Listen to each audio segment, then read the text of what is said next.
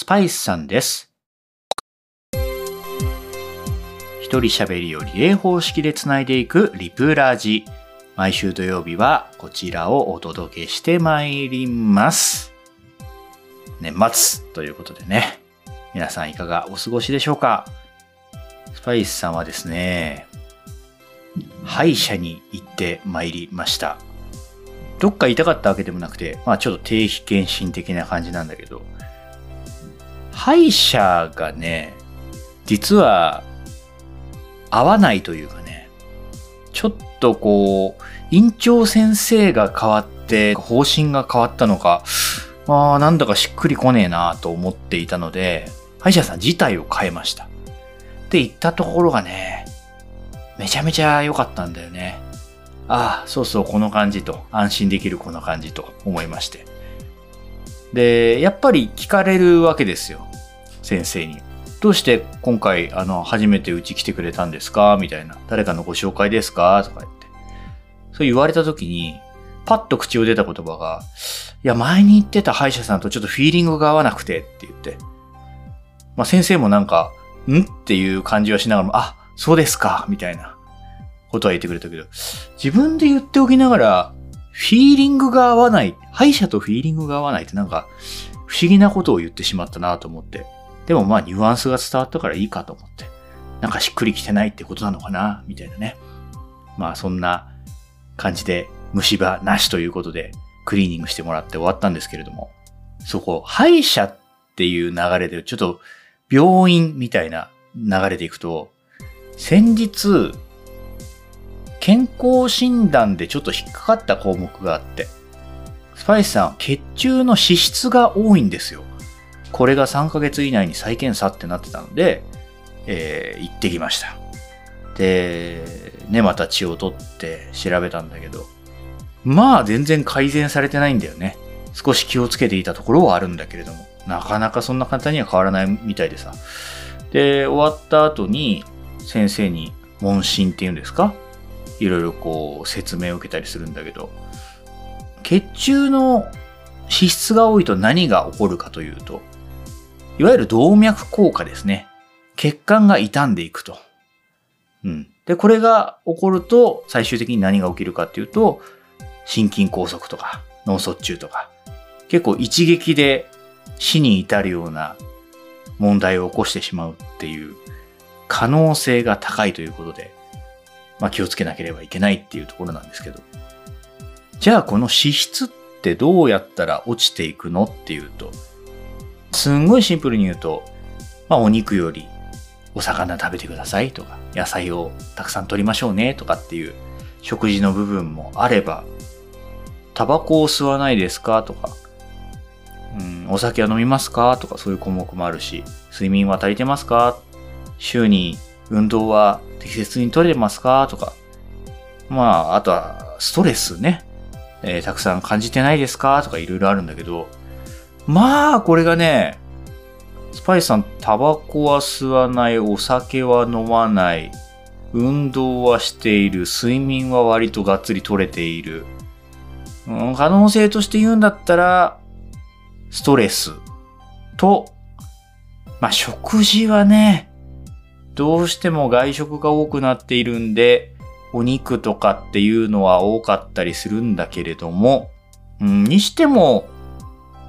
一人の時はね、ベースフードのパン食べてたりとか、うん、卵かけご飯でいいやとか、バナナスムージー飲んどこうとか、そんな感じなんですよ。だ結構、すごい乱暴な生活をしているのにもかかわらず、調子が、数値が悪いというよりは、うん、割と気をつけてるというか、うん、やってるはずなんだけどなって言うんだけど、調子が悪いっていうのが、スパイスさんの、うん、印象というか、感じていることなんだよね。で、ちょっと話戻って、その、最後、女医さんでしたけれども、問診を受けて、あー、数値改善されてないですね。またちょっと気をつけて3ヶ月後来てくださいって言われて。おい、ちょっと待てよと。そういうことを聞きたいんじゃないんだ、私はと。結構、えー気を使っているし、睡眠も、えーお酒やタバコも、まあ、いろんなことを話して、えー、こんな状況なんですと。で、もっと言うと、この数値が何年も改善されてなくて不安なんです、心配なんですと。私はどうしたらいいでしょうっていう話をね、先生にしたら、まあ、ちょっと食事とかね、もうちょっと気をつけてもらうとか、うん、ちょっと様子見ましょうか、とかつって、ニコニコしながら言ってんの。いやいや、ちょっと待ってよ、と。俺が聞きたいのはそういうことじゃなくて、まあ、まだ安心できる数値だからそこまで焦ることはないですよ的なことなのか、もしくはもっと、いや、それじゃ足りないから、これをこうしてくださいって適切に何かアドバイスをくれるとか、なんもないわけよ。なんもなくて、まあちょっと気をつけてね、また3ヶ月後よろしくみたいな感じだから、えー、よろしくじゃないよと思って、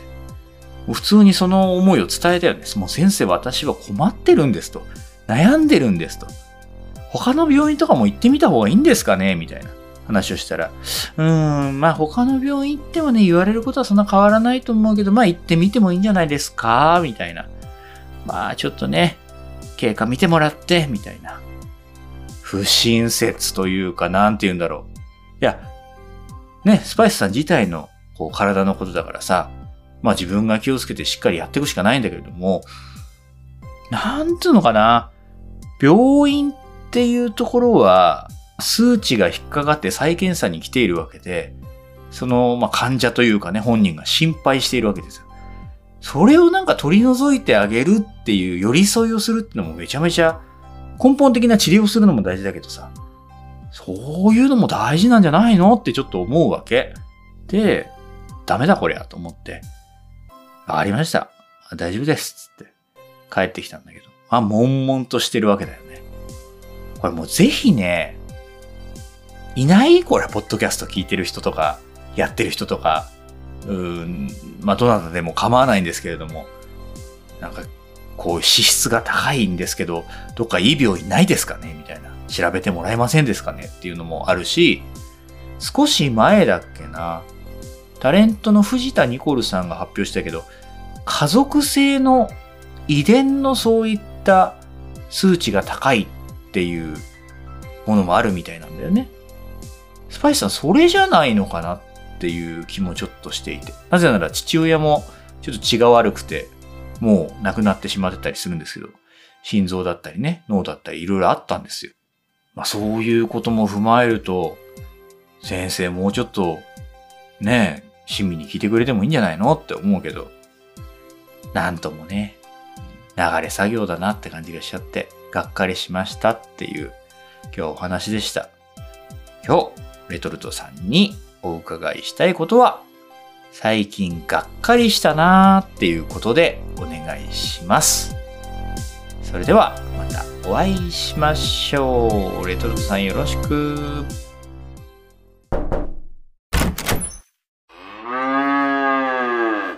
はいはい、レトルトさんです。さあ、年末にだいぶスパイスさんが怒ってらっしゃいましたが、まあそうだね。あの、病院に行って、ね、ちょっと心配なこう診断があった時に、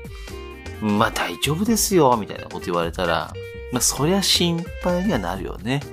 うん。まあ、特にこう、スパイスさんは、まあお仕事ね、こう、できる男ですから、これはもう起きてる問題に対して、この解決策が、もうなんとかなりますよ、みたいなことを言われたら、いやいや、その解決策、正しいんですか？みたいな。いうことにはね、なっちゃうよなっていうのはね、うん、思いますよ。まあ、それこそレトルトさんも、数年前にこう、胃潰瘍をやったことがあって、まあ、病院に通ったことがあるんですけど、ちょうどその時に会社の健康診断と被ったのかな？うん。まあ、その胃潰瘍の病院とは別で、まあ、健康診断があった時に、その健康診断問診で、まあ、いろいろとこう体調について聞かれるじゃないですか。で、その時に、このレトルトさんは、まあ、ちゃんとね、こう、胃潰瘍の、えっ、ー、と、診断が出てたんで、まあ、こういう治療を受けてますっていう話をしたんだけど、このね、健康診断側からすると、まあ、こちらでは、じゃあ、まあ、そのね、胃に関しては、まあ、その通院されているということで、こちらの健康診断に関しては、まあ、何もなかったということで、丸にしときます、みたいな。いやいや、めちゃくちゃ胃潰瘍なんですけど、みたいなね。ちょっと、ちょっとそういう疑問が、うん、一回あったなっていうのはあるんですけど、まあ、やっぱね、こう、病院の先生っていうのはなるべくね、こう、あなたは、こうしなさいみたいな。強いことをね、こう、指導するっていうのも逆にリスクなのかななんて、うん、思ったりしますよね。あなたはね、病気なんだから、これしたら治るから、これしなさいみたいな。じゃあ治んなかったらどうなるんだ？みたいなね、こう、カウンターパンチを受けてしまうというリスクを考えると、うん、わかるかな？なんて、まあ思ったりもしますけど、まあ、今回のテーマが、うん、がっかりしたことということで、この年末にね、がっかりした話。まこれもなかなかいいですけども、うん。まあ、それこそあの、レトルトさんは、スパイスカレーを、えー、作り始めて、だいたい1年半ぐらい経つんですけど、こうね、スパイスカレー作ってます男子に